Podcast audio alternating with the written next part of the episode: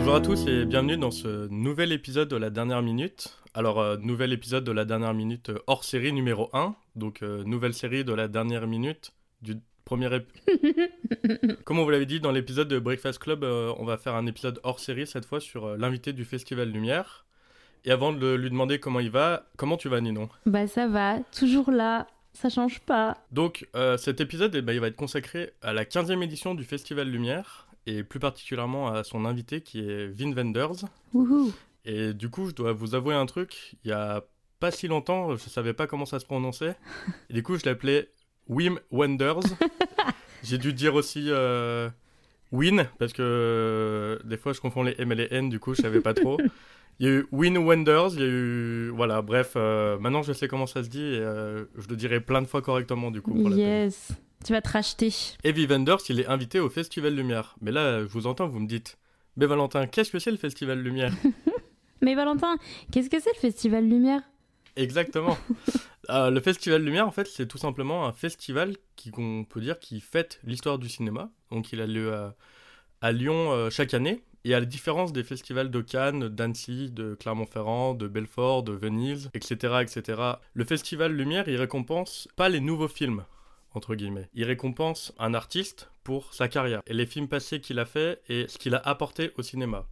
Donc chaque année, il y a un cinéaste euh, qui est à l'honneur. Donc on a eu des cinéastes très mainstream comme euh, Catherine Deneuve, Quentin Tarantino, Tim Burton l'année dernière, Francis Ford Coppola, Clint Eastwood, Depardieu, etc., etc. Et des plus confidentiels qui parlent qu'aux cinéphiles comme euh, Jane Fonda, Wong Kar-wai et comme cette année par exemple euh, Vin Wenders. Donc comme je vous l'ai dit, le festival il se déroule euh, à Lyon euh, en octobre. Donc pour cette 15e édition, les invités ils sont nombreux comme chaque année. Donc cette année vraiment le, le main event euh, pour tout le monde c'est Wes Anderson puisqu'il est entre guillemets plus connu que Vin Wenders. Plus populaire, on, on peut dire, peut-être. Plus populaire, plus populaire, c'est- ça serait le mot. Il y a aussi Terry Gilliam qui vient, que moi j'attends énormément. Mm. On a euh, Azanavicius aussi, euh, Gaspard Noé, Jean-Jacques Hano, Karine Viard, etc., etc. Euh, je vous laisse aller voir tout ça.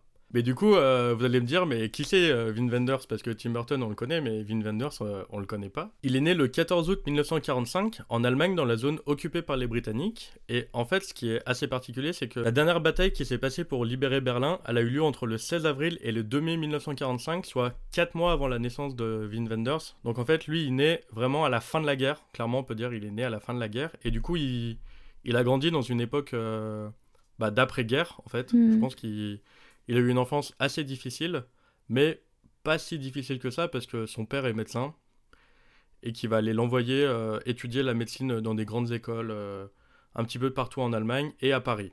Mhm. Alors je reviendrai un petit peu sur euh, sa période parisienne, qui est certainement le moment de sa vie qui, qui le fait basculer dans le cinéma. Mm.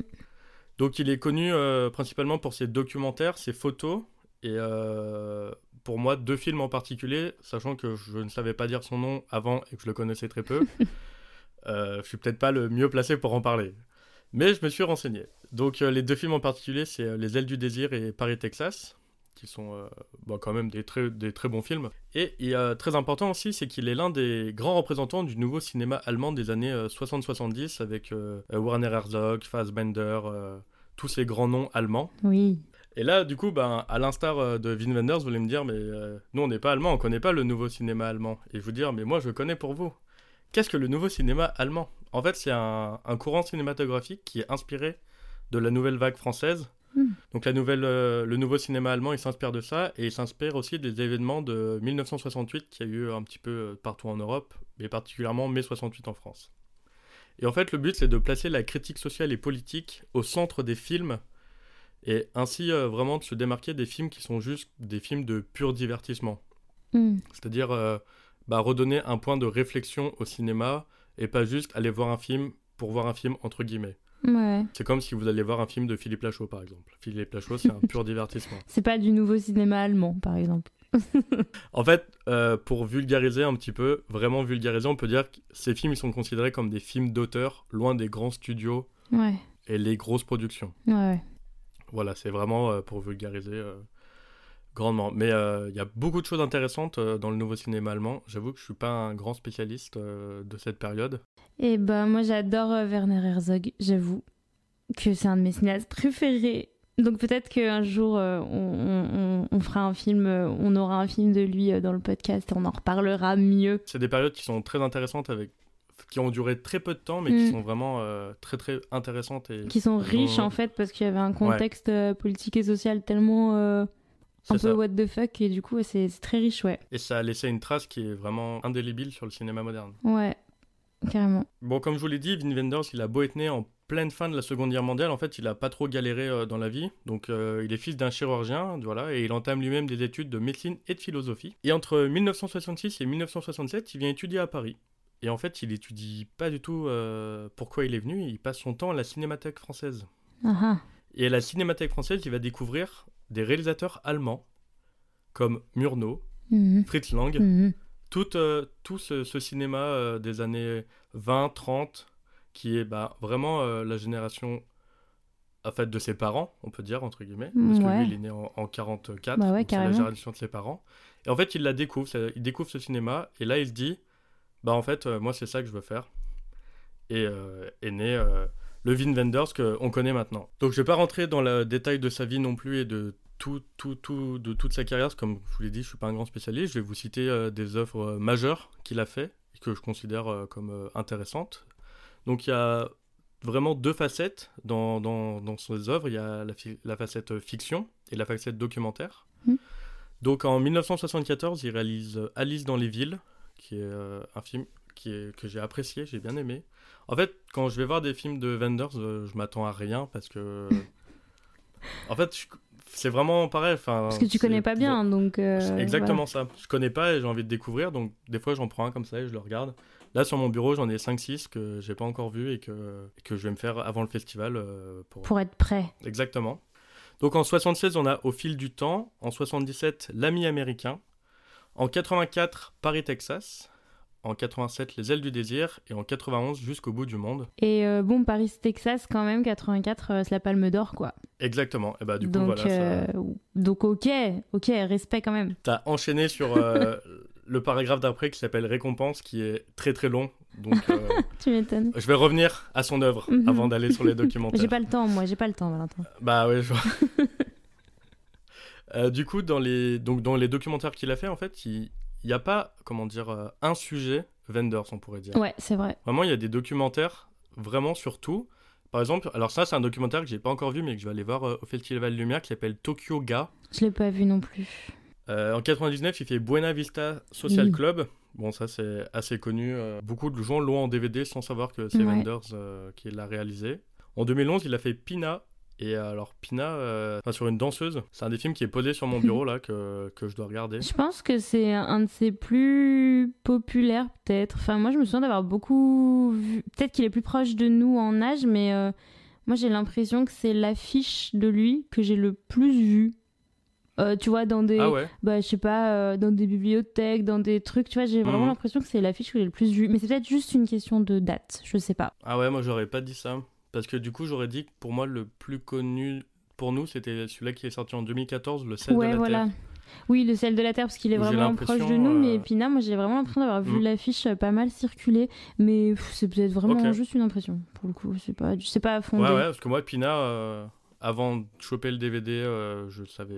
Ok, non mais après oui t'as raison parce que le sel de la Terre pour le coup en docu c'est le plus proche de nous donc euh, ouais celui qu'on Ouais. connaît le mieux potentiellement. Et euh, donc là, je viens de vous citer certainement plein de films que vous connaissez pas, mais pour vous montrer, en fait, euh, par A plus B que c'est un réalisateur qui est reconnu en fait par ses pairs. Bah, déjà, il y a les récompenses. Ça, en vrai, ça prouve que t'es quelqu'un de connu, mais en même temps, je trouve que des fois, ils récompensent juste parce qu'ils doivent récompenser.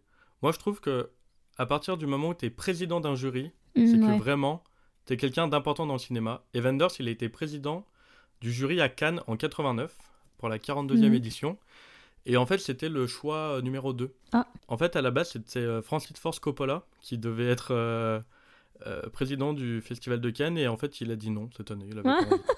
Vraiment, euh. Vraiment, il a, il, a pas, il a pas honoré son engagement. Et du coup, ils ont pris c'est donc une offre qui se refuse apparemment. Bon, après, quand t'es Francis Ford Ouais, Coppola, c'est ce peut-être le veux, genre mais- d'offre que tu peux refuser, sachant qu'il a été jury quand même après en 96. Ah, il est Bon. revenu. Ok, bon, il avait peut-être pas le temps, peut-être Voilà. qu'il était en tournage, on sait pas. Ok. Ouais, je sais pas. Et en 2008, il est président du jury de la Mostra. En fait, c'est un festival qu'on parle pas beaucoup, mais qui est quand même important. Pour euh, finir euh, le summum de sa, de sa célébrité et de l'importance de son œuvre, je vais vous parler des, des récompenses qu'il a eues. Et comme c'est un gars qui a eu énormément de récompenses, On va pas tous les faire. que les plus importantes, parce que sinon, on en a pour un épisode d'une heure quarante comme d'habitude. Et c'est pas le but, c'est pas le but aujourd'hui. Non, parce qu'il y a ma chronique qui arrive derrière, donc euh, fais vite. te Voilà, plaît. exactement. Et ce que, ce que je trouvais intéressant, en fait, c'est que, en fait, c'est pas un réalisateur qui, à un moment, a fait un coup d'éclat Mm. et qui, après, est Il est disparu. hyper euh, pérenne, quoi, dans sa carrière. C'est Ouais. un truc de fou. Là, les, les récompenses que, dont je vais vous parler, la première, elle est en 76, la dernière, elle est en 2015. Et après, il y en avait d'autres que j'ai pas, que j'ai pas prises. Cette année, il a présenté deux films au Festival de Cannes, par exemple. C'est énorme. C'est un gars qui est toujours là, mais un peu dans l'ombre, en fait, euh, de la notoriété Mm. grand public. Donc, en 76, euh, prix de la critique internationale du 29e Festival de Cannes pour Au fil du temps. En 82, le Lion d'or de la Mostra pour L'état des choses. En 84, donc tu l'as dit tout à l'heure, Palme d'or pour Paris, Texas, mais aussi prix de la critique, prix de la mise en scène, 87, pardon, prix de la mise en scène pour Les ailes du désir. En 93, Grand prix du jury pour Si loin, si proche. Ça, c'est les deux, c'était à Cannes. En 2002, le prix Robert Bresson à la Mostra de Venise. En 2014, prix spécial du jury Un certain regard, plus mention spéciale du jury Ecominique pour Le sel de la terre à Cannes. En 2015, Festival du film de Berlin L'ours d'honneur. 2015, César du meilleur film documentaire pour Le sel de la terre, etc., etc. Je pense que il a toutes les récompenses qu'il est possible d'avoir à Cannes. Ah ouais? Je pense qu'il les a. Ouais, c'est possible. Je les ai pas toutes en tête, mais ouais.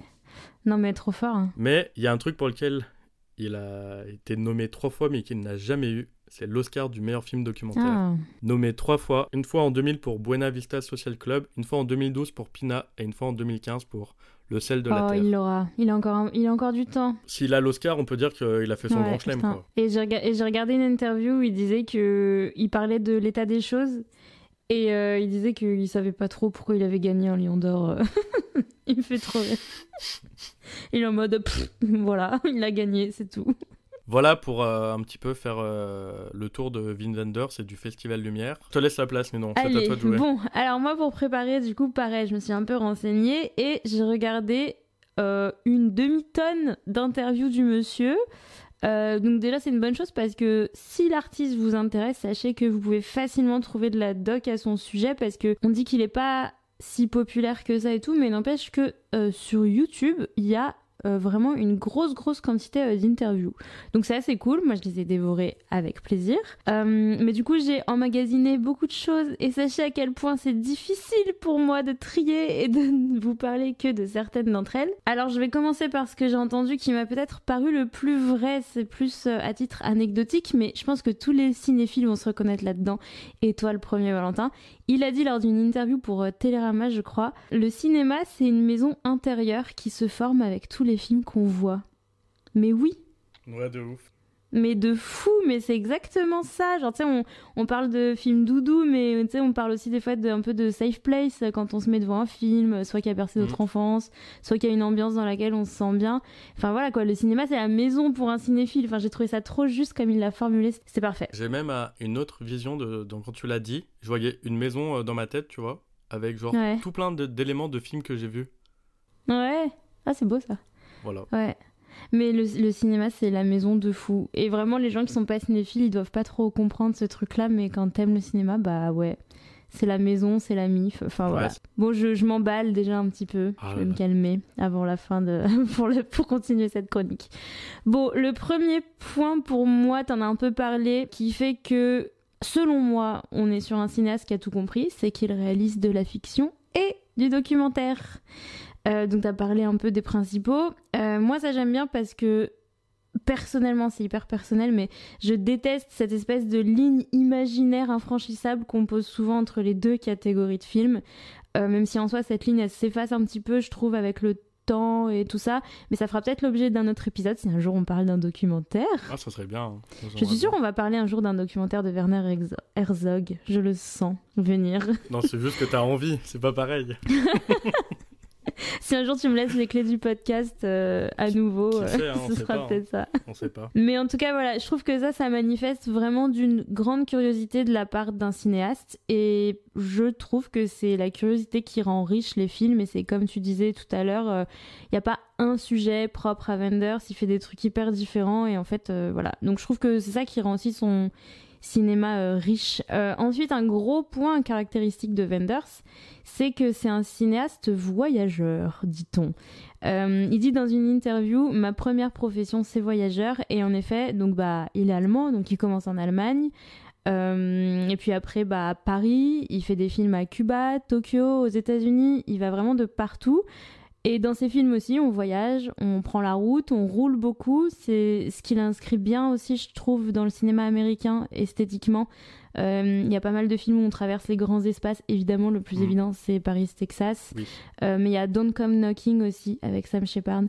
Euh, Ah. Vraiment pour citer que ces deux-là, qui est plus récent, des années 2000, euh, je sais pas trop, je sais plus combien. Et en fait, par rapport à ça, lui-même, il dit qu'il est né dans un pays détruit, qui avait quelque chose à cacher. Euh, T'en as parlé tout à l'heure, hein, euh, il est né dans un contexte euh, vraiment allez, d'après-guerre, mais vraiment pile après-guerre, quoi. Euh, Enfin voilà, je pense une, enfin une situation euh, largement aussi compliquée que la guerre, je, prends, je pense, une après-guerre, enfin voilà. Et quand il a, il dit que quand il a vu euh, l'art dans les autres pays, et même pas que l'art, juste des photos, et quand il a un peu appris comment on vivait dans les autres pays, ça lui a montré que le monde était plus beau et positif, c'est le mot qu'il emploie, que l'Allemagne dans laquelle il a grandi. Donc il est, un peu, il est un peu dur avec son pays pour le coup, mais on comprend que Ouais, dans ce hein. contexte, ça devait être vraiment difficile, quoi. Et du coup, bah, depuis qu'il est petit, le voyage pour lui, c'est une libération. Voilà, c'est vraiment les mots qu'il emploie en français parce qu'il parle très bien français, puisque comme tu l'as dit, il a étudié euh, à Paris et vécu à Paris. Euh, et d'ailleurs, il a appelé sa société de production Road Movies aussi, parce que justement, à chaque fois qu'ils acceptaient un nouveau projet dans la team, il devait toujours euh, euh, bouger euh, de lieux géographiques, quoi, voire même de pays à chaque fois pour mener les projets. Et c'est un truc euh, voilà, qui l'anime vraiment, ce truc de voyage et d'aller chercher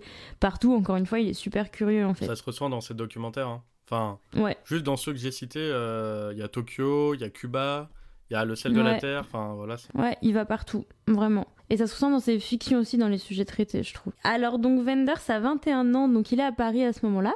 Et c'est un truc que t'as pas évoqué, mais du coup, dont il parle aussi dans les interviews, c'est que euh, il veut d'abord être peintre. Ah ouais, je savais pas. Bah, Voilà, c'est son, c'est voilà, c'est son, c'est son truc. Il veut, il veut faire de la peinture, mais il dit qu'il n'arrivait pas à être assez satisfait de ses peintures. En tout cas, donc il habite à Paris, il a 21 ans, il veut être peintre, et puis il va aller voir au cinéma euh, Jules et Jim de Truffaut. Euh, il n'est pas encore cinéphile, il dit que en fait il regarde le cinéma un peu comme euh, un peu comme tout le monde, donc ça doit être avant qu'il Ouais. la cinémathèque, je pense.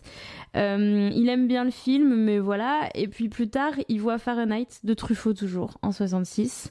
Et là, il va le voir deux ou trois fois dans la même journée. Et quelques mois plus tard, il commençait ses études en cinéma. Et je pense que c'est là qu'il commence à penser la Ouais, cinémathèque. c'est possible. ouais. Donc, euh, donc je trouve que c'est un truc de fou. Il a vraiment une révélation comme ça avec un film et il dit d'ailleurs que sur le moment, il savait pas pourquoi ça l'avait autant frappé et puis il a compris petit à petit. euh, voilà, il a un, il a un vrai vrai amour pour le cinéma de Truffaut. Vraiment, euh, il a un vrai truc. euh.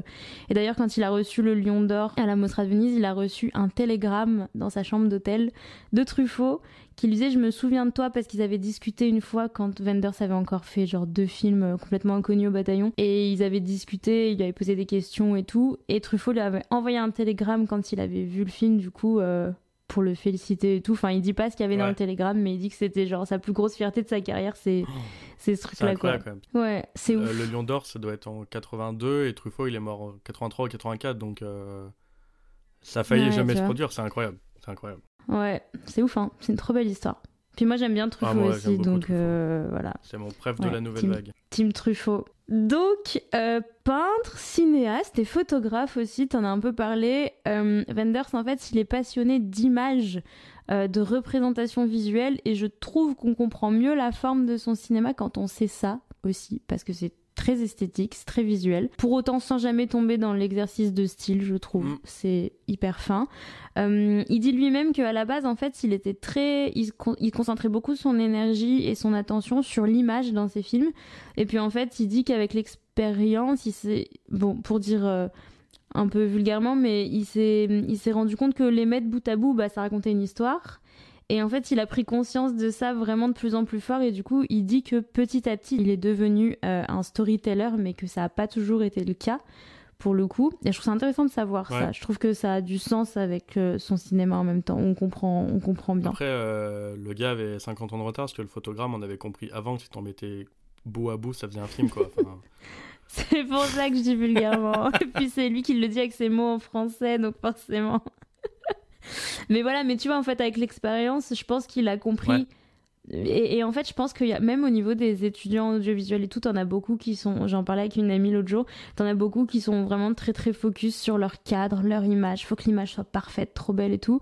Mais en vrai, le vrai truc du cinéma, c'est quand même de raconter des histoires. Et ça, on l'a vu plein de fois. Euh, je sais pas, projet Blair Witch. L'image, hein. elle est dégueulasse. Et en fait, ça te raconte une histoire et voilà. Et, euh, mais c'est vrai que c'est un truc un peu au début. Et puis bon, surtout lui, voilà, c'est un, c'est un passionné de composition, d'image. Voilà, il voulait être peintre, donc ça veut tout dire, quoi. Il est passionné par les couleurs, les formes, la compo, enfin voilà. Et pour aborder sa composition de cadre, justement, euh, on peut préciser que il admire beaucoup le travail de Edward Hopper. Euh, je ne savais pas qui c'est, je suis pas du tout calée en peinture, mais c'est un artiste peintre américain new-yorkais pour être précis. Et lui, il est considéré comme l'un des représentants du réalisme américain. Donc il peint la vie quotidienne des classes moyennes.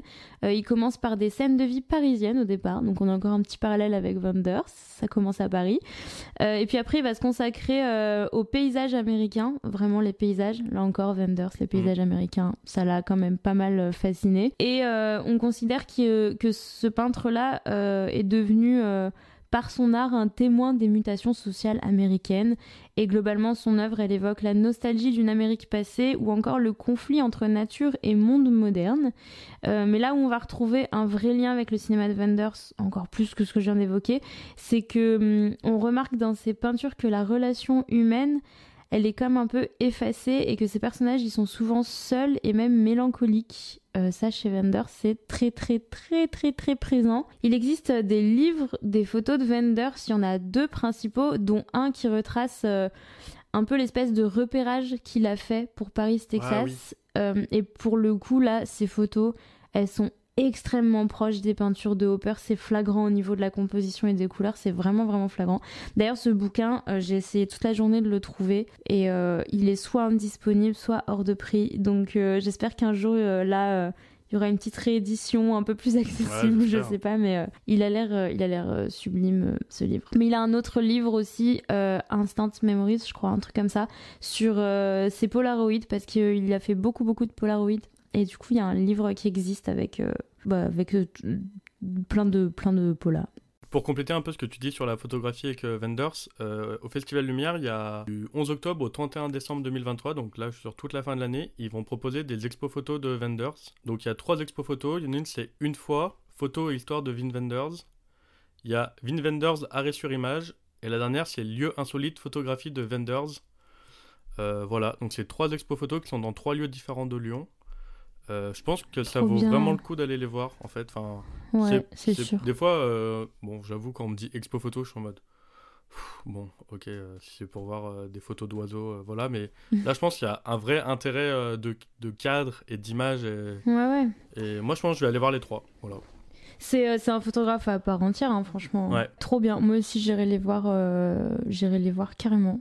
Donc oui, donc du coup, bah, dans ces photos justement, et donc particulièrement celle euh, de repérage de Paris, Texas, euh, bon, et un peu partout, mais particulièrement dans celle-là, euh, ce qu'on retrouve, c'est que bah, en fait, on a une, une utilisation de l'espace qui est hyper particulière, et la photo, c'est beaucoup à propos de comment on gère l'espace aussi. Et en fait, le sujet principal du plan, souvent, on dirait que c'est le vide. Euh, c'est pas rare que les personnages ils soient vraiment sur des bords cadres et que vraiment, tu sais, euh, en, photo et même cinéma, tu sais, un peu les, euh, les, les, lignes où l'œil naturellement se dirige et du coup, bah les photographes, par exemple, marketing ou de la mode ou les trucs comme ça qui veulent vraiment impacter euh, les gens, les consommateurs et tout, bah du coup ils dirigent tout sur les lignes sur lesquelles euh, les yeux se portent rapidement et tout. Le fameux Z. Et bah là chez Vendors en fait, euh, un peu comme chez Hopper du coup, bah en fait les lignes où ton œil va tout de suite, il y a rien dedans. Euh, c'est du vide. Enfin, tu vois, c'est des. Donc, euh, enfin, je vous invite vraiment à aller voir parce que je vais pas me lancer dans des descriptions de photos parce que ça va être nul. Mais je vous invite à aller voir. Description de photos en podcast, c'est un, un nouveau Voilà. truc. C'est Vous nouveau fermez les yeux et vous imaginez la photo. ça va être terrible. Mais je vous invite à aller voir les peintures de Edward Hopper et les photographies de Paris, Texas de Wim Wenders. Et vous verrez vraiment, voilà, l'œil, euh, il va vraiment vers du vide. Les bâtiments, ils prennent beaucoup de place. C'est assez coloré, mine de rien. Euh, en plus, avec la pellicule de l'époque et euh, tu vois le, Texas, donc hyper ensoleillé et tout, ça fait des couleurs très vives, quoi. Et oui, les personnages paraissent très petits aussi, souvent, même dans, mais même dans les films, ça, de Wenders aussi. Les personnages, souvent, ils sont dans Don't Come Knocking, il y a un super beau plan où Sam Shepard, il est vraiment perdu au milieu d'un plan immense, quoi. Enfin, euh, voilà. En tout cas, voilà, on a une vraie similitude avec ce peintre-là pour finir là-dessus. Et toujours dans l'idée de sa passion pour l'image et donc le cinéma, et ben Wenders, il aime filmer le cinéma aussi. Il y a pas mal de ces films où on assiste à des tournages, par exemple, euh, mais il y a aussi, euh, on voit aussi beaucoup des personnages euh, qui vont au cinéma ou qui discutent devant du cinéma. Quand il peut, c'est pas rare de trouver aussi des hommages très clairs à des grands du cinéma comme Fritz Lang, Federico Fellini ou encore John Ford, enfin vraiment plein d'autres. Donc que ce soit euh, euh, un article dans le journal, euh, dans, dans un des films, euh, il y a un des personnages qui va sur le Walk of Fame et qui s'arrête sur euh, l'étoile de Fritz Lang. Enfin voilà, c'est des petits clins d'œil comme ça euh, régulièrement. Euh, il va même jusqu'à inviter des amis à lui cinéastes dans ses films. Et donc pour citer que mes préférés, on va dire, euh, parce qu'il y en a plein, euh, et puis un peu les entre guillemets les plus connus, mais il y a Jean Eustache, il y a un grand monsieur euh, Manuel de Oliveira, euh, qui est un cinéaste portugais. pour la petite histoire, alors le cinéma portugais, il est pas hyper, il a pas une place hyper importante dans le cinéma d'auteur et tout. C'est vrai qu'ils ont, bah, en fait, ils ont pas Enfin, ils ont pas tant de, de gros cinéastes que ça, mais ils avaient Manuel de Oliveira et celui-là, il prend de la place pour vraiment pour vraiment beaucoup. Euh, il a énormément impacté le cinéma d'auteur portugais, du coup, forcément. Et il a vécu jusqu'à 106 ans et il a fait des films jusqu'à la fin. Eh ben, ça c'est Il s'est jamais arrêté de faire des films. C'est un truc de fou quand même. Donc, vraiment, le monsieur, euh, quand même foufou. Euh, il invite dans ses films aussi euh, Chris Marker et, last but not least, mais du coup, tu as commencé à en parler, Werner Herzog. Voilà, vous m'avez rien demandé, mais je vous le dis quand même, c'est un de mes cinéastes préférés. Donc, Je crois cinéaste- déjà dit. je tourne en boucle. Euh, cinéaste allemand aussi, du coup, comme tu disais, euh, qui a une filmographie, je vais utiliser un mot, attention, je pèse mes mots, époustouflante. Époustouflante. Là, Époustouflante. là Mais- Nénon, elle l'entend pas, mais il y a eu de l'écho sur sa voix au mixage. Non, mais en fait, euh, parce qu'il a fait un nombre de films assez dingo et qui est aussi, un peu à l'image de Wenders, euh, hyper diversifié et évidemment qui fait autant de docu que de fiction. Encore une fois, je trouve ça génial.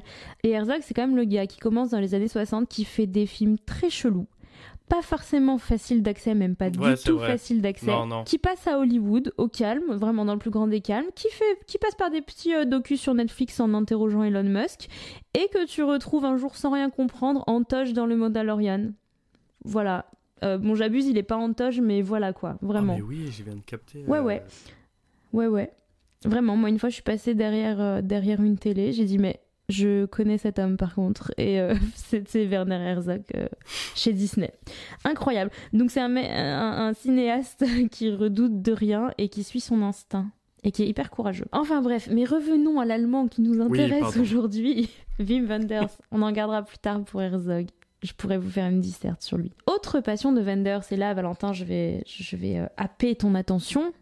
La musique dans la peau. Ah ouais, il adore la C'était totalement faux. Il adore la musique. Ah, Euh, du coup, tu as parlé de Buena Vista Social Ouais. Club, évidemment, en 99. Mais outre les documentaires qu'il va consacrer à la musique ou au monde musical avec Pina, les danseurs et tout, bah, il a des BO souvent assez remarquables. Euh, celle des Ailes du Désir, par exemple, elle est assez euh, reconnue. euh, dans le Mhm. milieu de la Mhm. composition de musique de film et tout. Euh, et puis en plus, dans Les Ailes du Désir, on trouve une scène de concert sublimissime de Oh, Nick Cave, oui. une de mes scènes préférées du ouais, film. c'est incroyable. ça. Elle est superbe. Nick Cave, pour un petit point très rapido, qui vient du groupe Nick Cave and the Bad Seeds, qui est un groupe de rock australien avec une identité très forte et une vibe euh, globalement assez planante. Moi, c'est le mot que j'emploierais. et d'ailleurs, globalement, souvent chez Wenders, on a des musiques un peu planantes quand même, qui laissent penser un peu à un instant suspendu. Enfin voilà, il y a souvent ce truc-là un peu mais planant, j'ai pas d'autres mots. Donc on va garder celui-là. Donc je vais pas m'étaler plus que ça sur Nick Cave and the Bad Seeds, même si on pourrait. Mais pour info croustillante ultra rapido, ils ont une chanson qui a été utilisée dans Peaky Blinders, X-Files, Dumb and Dumber, Scream, Scream 2, Scream 3 et Hellboy. Et ils ont une autre chanson qui a été utilisée dans Harry Potter. Donc euh, voilà, on est sur des messieurs du rock euh, quand même, euh, voilà. Ok. Moi, j'avais lu euh, Gwenders qu'il avait fait un truc avec YouTube. Il a réalisé un clip pour YouTube. Ouais. Exactement. Et après, ils ont fait. Après, ils ont adapté euh, le single qui a été euh, clippé. Ils l'ont adapté pour un de ses films. Ils ah, ont ils l'ont retravaillé un petit peu juste pour son film. Trop fort. Et ben en fait, il dit lui-même du coup que le, le lui dit rock and roll, le, le, rock en tout cas, a il dit ça avec euh, avec ses mots en français, a formé sa vie parce que quand il avait 17 17, 18, 19, 20 ans, euh, bah en fait, euh, en ville, il y avait des jeunes garçons un tout petit peu plus vieux que lui, souvent des, des étudiants en art ou des, des, un peu des marginaux et tout, qui ont formé des groupes et qui ont, comme il dit, électrifié le blues, ça fait du rock, et qui ont en fait inventé un truc qui a changé le monde, surtout en Angleterre, il précise, c'est vrai. Euh, et en fait, il dit surtout que c'est leur courage qui lui a donné l'idée que lui aussi pourrait peut-être oser quelque chose. Et il dit c'est pour ça qu'il y a autant de rock euh, dans mes films parce que en fait c'est ce qui lui a donné euh, sa première impulsion euh, d'art en fait, enfin créatrice. Je trouve ça hyper beau. Donc un truc qui est hyper appréciable aussi si vous avez envie de vous faire un marathon Wim Wenders, un peu comme ce que tu vas faire Val. on a des ambiances très différentes dans tous ces films malgré tout. Donc comme on l'a dit, bah il filme aux quatre coins du monde en couleur, en noir et blanc avec des mouvements de cam, en plan très fixe, euh, en, en, pleine nuit éclairé au néon, euh, en plein soleil dans le désert. En fait, il y a vraiment, il place plein plein d'ambiances hyper différentes, mais toujours, vraiment toujours, on retrouve une patte quoi. C'est vraiment, euh, c'est vraiment flagrant. donc bah on va trouver par exemple un rythme assez lent, relativement lent on va dire, qui prend le temps d'observer ses personnages, au niveau des personnages, justement, on retrouve toujours un jeu d'acteur hyper subtil, rempli de micro-expressions et de regards assez légers. Euh, des plans, du coup, globalement, je dirais assez fixes quand même. Toujours hyper bien composés, on en a déjà parlé. Euh, même quand on pourrait croire de prime abord qu'ils sont juste remplis de vide. Il euh, y a des dialogues ou même des monologues qui prennent leur temps eux aussi et qui, ont, et qui sont pourtant souvent lourds de sens. Et je trouve que ça se voit pour le coup beaucoup dans sa direction d'acteur euh, qui est hyper hyper importante euh, parce qu'il y a généralement pas beaucoup d'action dans ces films. D'ailleurs il le dit, c'est à la base c'est pas un storyteller donc en effet ça donne des films qu'on pourrait dire là j'emploierais pas ce mot pour lui mais on pourrait si on extrapolait un peu on pourrait dire un peu contemplatif mais je trouve que c'est fort quand même. Le mot est fort. Non, c'est voilà, c'est trop fort. Mais en tout cas, tu vois, dans l'idée du truc qu'il n'y a pas énormément d'action. Mais hum, allez, vous avez rien entendu. C'est pas vraiment contemplatif, mais vous avez compris. Pour, voilà, vous avez compris. C'était pour en phaser sur l'idée. Donc c'est assez minimaliste au sens où c'est très fin et je pense que quelqu'un qui n'aurait pas envie d'être réceptif peut facilement ne pas l'être du coup, tout couvert de ce cette espèce un peu de minimalisme formel, on va dire. Euh, mais par contre, si son cinéma vous attrape, là, en vrai, il peut être vraiment très puissant. Et moi, pour le coup, c'est un cinéma qui me parle et je le trouve vraiment, vraiment fort, quoi. Je pense qu'il faut se laisser porter, en fait. Faut, faut juste, voilà, vous posez, vous regardez. Si ça vous parle, si hum, ça vous parle pas, c'est pas grave, ça vous parle pas, mais euh, faut pas forcément, faut leur se dire, euh, ah Sophie, il va me faire réfléchir et tout. Non, juste laissez-vous porter, regardez, c'est beau. Dans tous les cas, c'est beau. Hum, voilà. Hum. Mais carrément. Et je pense qu'il faut avoir envie de, de regarder des gens aussi des humains. Ah bah parce que c'est très humain en fait son cinéma. Il est, il est carrément humain quoi. C'est des histoires d'humains euh, mm. à taille euh, réelle d'humains, enfin vraiment. Euh. Et moi je pense que une des raisons de pourquoi Wenders il peut faire autant de films et autant de bons films, c'est qu'on sent une maîtrise dans son cinéma. Il y a quelque chose de très mesuré et modéré je trouve. Et en fait, pour euh, du coup l'entendre parler de son cinéma et tout ça, et eh ben moi je comprends dans ce qu'il dit qu'il est assez attaché au langage cinématographique, à la grammaire du cinéma. Il emploie même ces termes. C'est des termes qui existent, mais il les emploie lui-même en interview. Aux structures des films, pareil, c'est un terme que j'ai entendu qu'il a utilisé. Euh, et donc c'est vraiment ce qu'on comprend quand on l'entend parler euh, de cinéma. Et je trouve que de tout ça, on n'en parle pas assez. Attention, ça va être ma petite minute universitaire. Mais on a toujours un peu cette idée de l'artiste avec son talent, son feeling, sa patte, sa gueule. Mais en fait, il y a des règles au cinéma parce que c'est un véritable langage qui a été énormément théorisé en plus. Euh, moi, tout de suite, je pense aux théories du cinéma russe, tu vois, d'avant-garde dans les années 20 avec euh, les effets Kuleshov, les Vertov, les Eisenstein, tout ça. Puis même ailleurs. Enfin, en fait, y a le cinéma, ça a été vraiment beaucoup, beaucoup théorisé. Je connais pas assez les autres formes d'art, la peinture et tout, pour savoir si c'est autant le cas, mais le cinéma, on a beaucoup cherché à lui donner des trucs à suivre, quoi. Et en fait, c'est un art qui est entouré de beaucoup de règles, je trouve, finalement. Et moi, je pense que c'est pour une raison assez simple. C'est que mon avis, mais c'est que, ben, en fait, il faut que les gens y croient. C'est une notion qui est peut-être moins présente dans d'autres formes d'art, justement. Mais en fait, au cinéma, on a un pacte de croyance qui prend effet. Et en fait, pour qu'il soit respecté, le spectateur, de son côté, il doit accepter de rentrer dans l'œuvre et de mettre de côté son, scepticisme, entre autres, voilà, tout ce qui lui ferait dire ah mais c'est n'importe quoi, blablabla. Euh, mais de l'autre côté, le réalisateur, il a aussi euh, la responsabilité de respecter peut-être quelques principes de base pour que tout ça reste en place, quoi, que le spectateur dise ok, euh, j'y crois. Alors, évidemment, après, la richesse de l'art, c'est de jouer avec les règles, les contourner, les briser, les, les, remplacer, etc., etc. Et puis, ça évolue énormément entre les théories des années 20 et maintenant, évidemment, que c'est plus la même chose.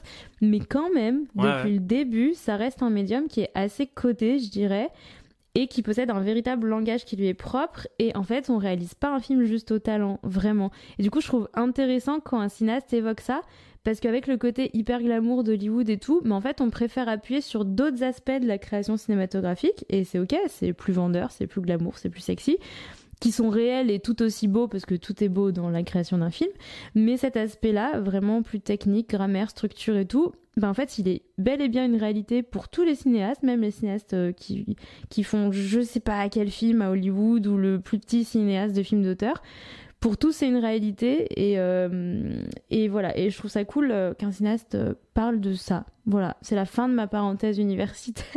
Ben, en fait, Wenders, par sa carrière vraiment étendue dans le temps, une carrière qui est prolifique et qualitative aussi, pour plein de raisons que je touche seulement du doigt ici en en parlant. Euh, il faut regarder ses films pour se faire une idée. Euh, et ben pour tout ça, Wenders, c'est un cinéaste qui a marqué plusieurs générations quand même. Euh, pour la petite histoire, moi j'ai découvert quand j'avais 17 ans au Festival de Cannes où j'avais la chance avec l'école d'aller. Toi aussi, Valentin, t'as eu la chance d'y aller avec l'école. Oui. juste pas la même année.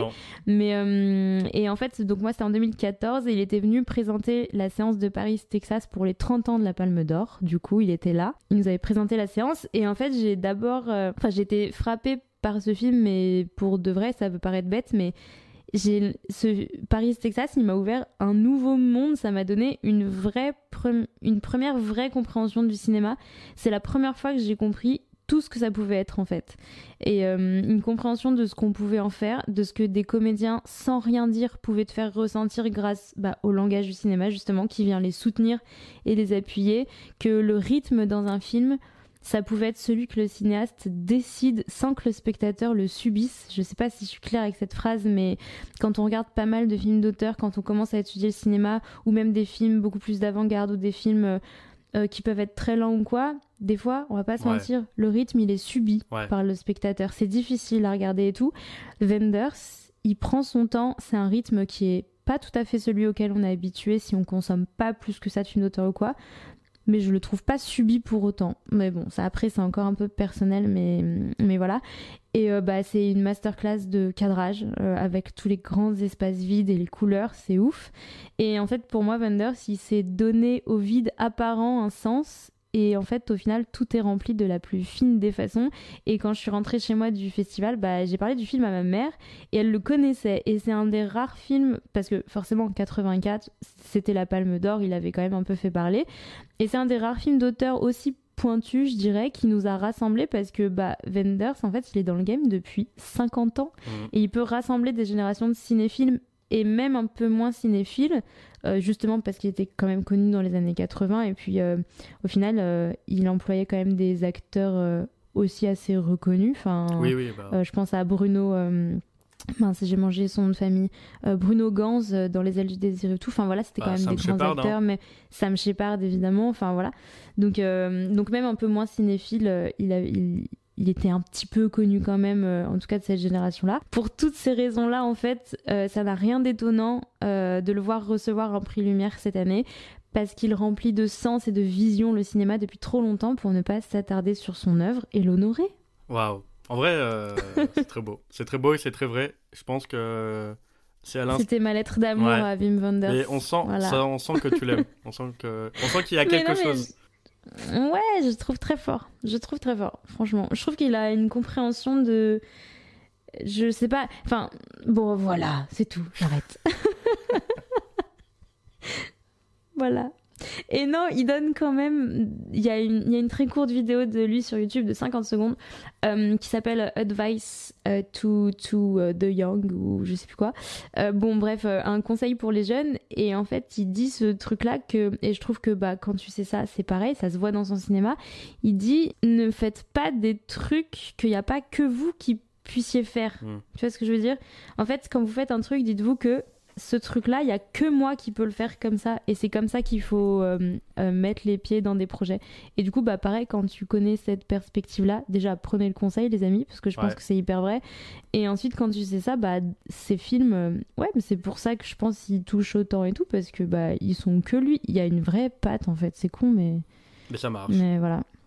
Bah ouais, c'est beau quoi. Du coup, C'est un, beau, bordel. un film, s'il devrait avoir qu'un film, tu conseillerais lequel?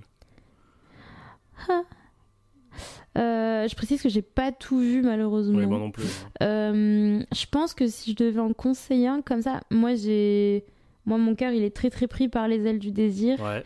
mais je sais que c'est pas le plus facile à regarder. Et du coup, si je devais. euh, Paris, Texas, 84, ça- c'est pas forcément le plus facile à regarder aujourd'hui non plus, même si il est trop beau. Peut-être que j'irai sur Don't Come Knocking, justement, avec Sam Shepard, parce que lui, pour le coup, je le trouve assez lumineux. Il est en plein jour, il est plein de couleurs. Euh, Bon, un peu comme Paris, Texas, mais non, plus lumineux que Paris, Texas c'est un de ceux que j'ai pas vu encore. Ok, et ben voilà, je pense que je pourrais conseiller celui-là parce que je pense qu'il est assez facile d'accès et pour autant il est, il est très beau, il y a, il y a des scènes très chouettes et l'interprétation est encore au top. Enfin, puis ça me Shepard, voilà. Ouais, Sam Shepard. euh, Là, euh, Ouais. pour le Festival Lumière, il y a Vin Wenders qui a carte blanche et il a fait un hommage à Sam Shepard. Il a, il a sélectionné trois ou quatre de ses films, euh, de- des films dans lesquels il joue, et qui vont Ouais. être diffusés pour le Festival Lumière. Voilà. Bah, trop bien. Et puis ils ont écrit ensemble Oui. aussi.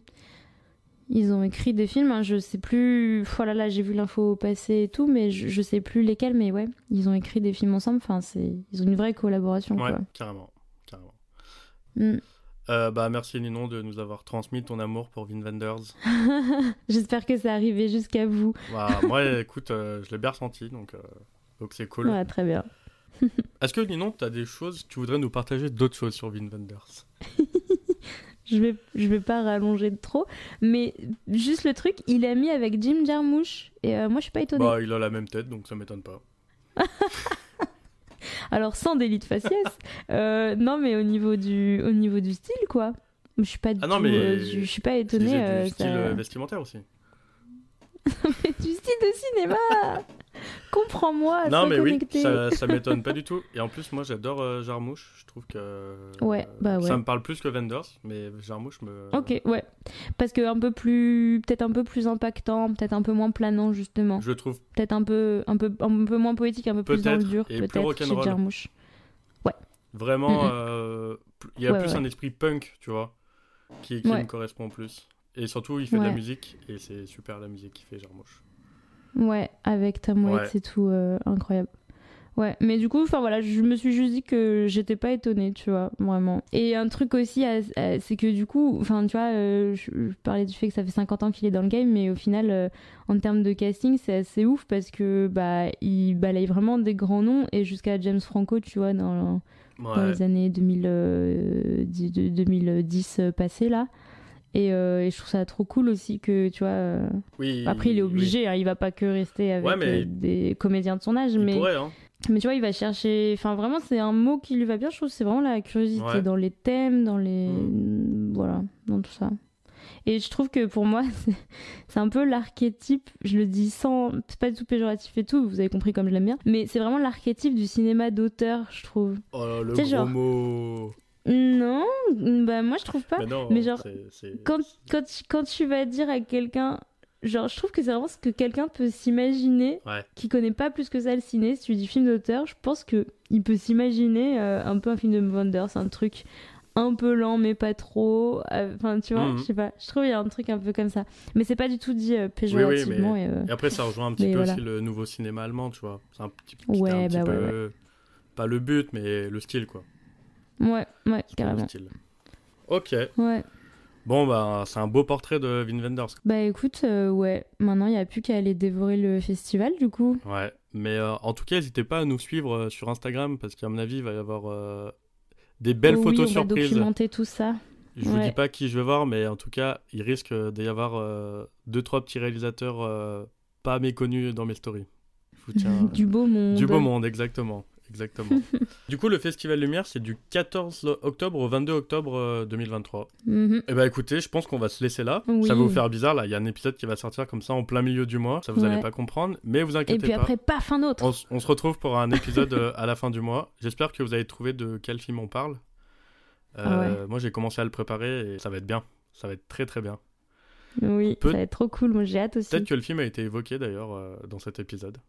Peut-être qu'il a été évoqué dans les deux Oh, derniers aïe, aïe, épisodes, en fait. C'est possible.